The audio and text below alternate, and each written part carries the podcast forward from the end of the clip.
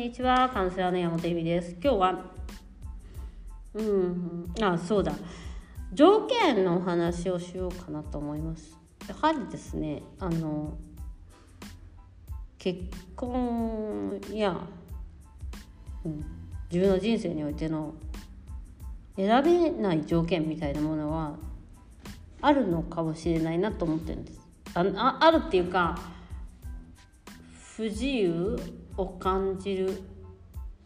意味というか。で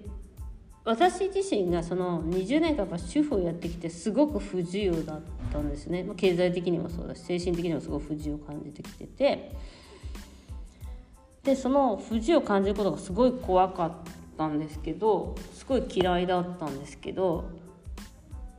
それ以外選択肢がないというような気分でいた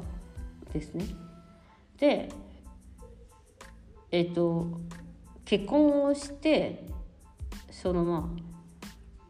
海外での生活なんで仕事を簡単にいろんな仕事を手に入れたりもできなかったっていうこととあと、えっと、夫の仕事でこう3都市に渡っていろんな都市イタリアの中でもいろんな町に住まなきゃいけなかった。ちょっともう転勤族みたいな感じ。でなので私自身のキャリアっていうのを求めることがちょっと難しくなったっていうこともありました。プラス、まあ、その時代だからねあの今みたいに私ネットの仕事がなかったから。でプラス子育てがあってワンオペで誰もいなかったから自分が育てなきゃいけないっていうすごい重荷を背負ってたっていうか自分以外育ててくれる人がいないからはっきり言って当たり前だけど。でなおかつイタリアのえっ、とまあうん。イタリアのそのシステムっていうのはやっぱ家族がまずいてのシステムなんですよ。おじいちゃんおばあちゃんおじさんおばさんがいての保育園とか幼稚園とか小学校なんです。だって小学校義務だもん送り迎え。ありえなくない？ちょっと仕事できないでしょ。普通に考えてよ。朝送って昼も、まあ、2時とか1時とかに絶対迎えに行かなきゃいけないって言ったらどうやって仕事するんですかってなるじゃん。まあだからおじいちゃんとかおばあちゃんとかがいるんだけど普通はうちはないから全部、えっと、夫か私で、まあ、基本夫は仕事してるわけだから当たり前だけど私じゃないです。かだから本当に自由がないその世界みたいなのになっていってあの私自身がそのそのリソースみたいなものが少ない中での挑戦でしたねやっぱりね。だからえっとそのうん夫婦再構築とか、まあ、簡単にみんな口に出して言ったりとかすることもあるけど実際、まあ、お金の問題とかさもあるわけでえっとあとまあ私海外だったら本当戻れないっていうのがあってのそのリソースが本当にその決まってたと。そのね今今だったら分かんないんだけど今は仕事してるしまた別なのかもしれないけどその時の、えっと、リソースっていうのはやはりその限られたものであったと思うんですよね。今と違って。うん、だからすごく苦しかったと思うし、まあ、苦しいよね。うん、でもその中でいろいろなものを、うん、味わうというか学んでいったと思うんです。だからそのヨガの出会いとかもそうだしめちゃめちゃヨガにはまってたねあの頃はね。もうヨガにはまってヨガに救ってもらってたしあとなんだろうそのやっぱり自己啓発系の本とかいろんな心のことを勉強したのもうんやはりそこに救いを求めてたと思うんだよね。だからその中で何が私にできるんだろうとか何が私にとって、えっと、最高な恋なんだろうじゃないけど結局そのだから子育てとか主婦とかって結果が出にくいっていうかやって当たり前だしあとまあ経済的とか社会的、えーと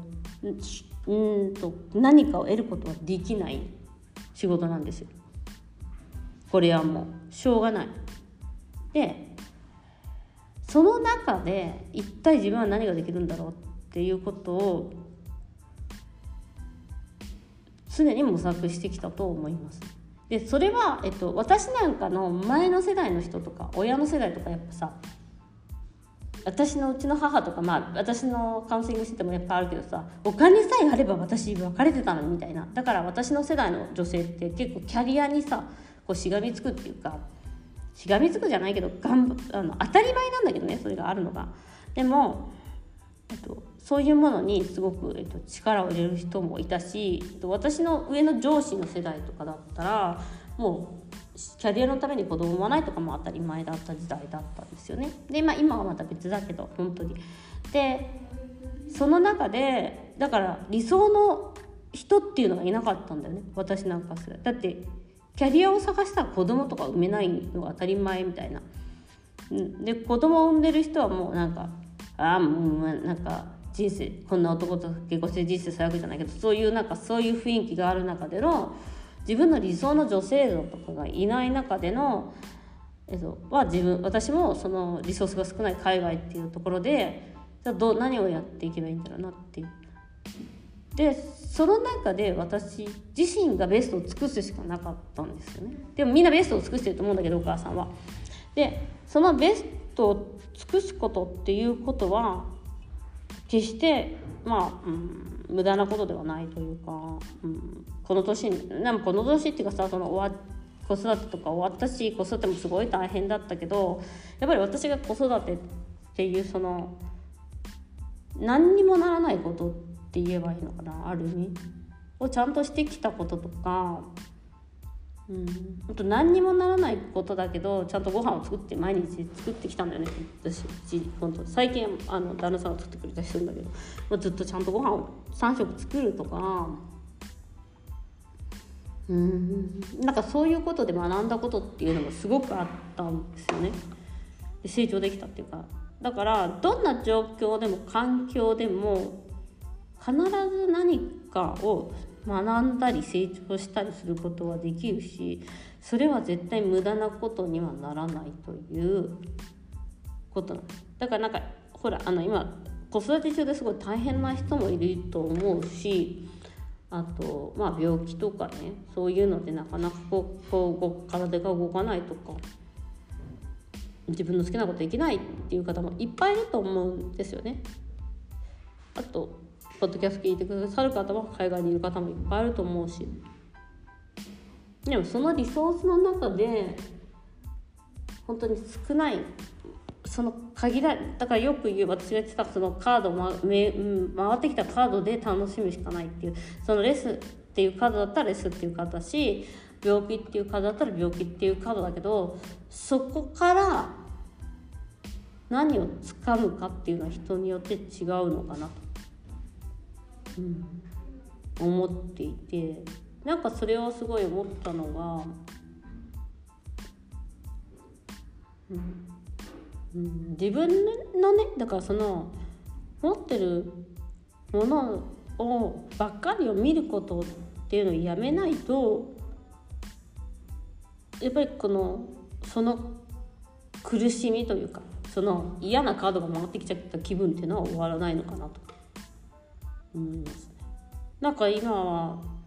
その嫌なカードが回ってきたなっていうのをすごく感じた時に頑張れてた自分とかも今となってみればですけどねその私のやってきた、うん、私ねあの本当にその自分の食事をちゃんと作るっていうことをやってたんで麹とかね作ったりできるんですけどそういうことさえも、まあ、よくやってきたなと。なんか、まあ、ちょっとダラダラでね 今日のねだからその何て言うのかなその目に見える、えーと、手に入れたものをだけで自分を判断することをやめることがことをするとなかなかその、うん、違う世界が見えてくるというかなんかその世界でマックスな何かを作り上げることができるという話でした。ということで今日もご視聴ありがとうございました。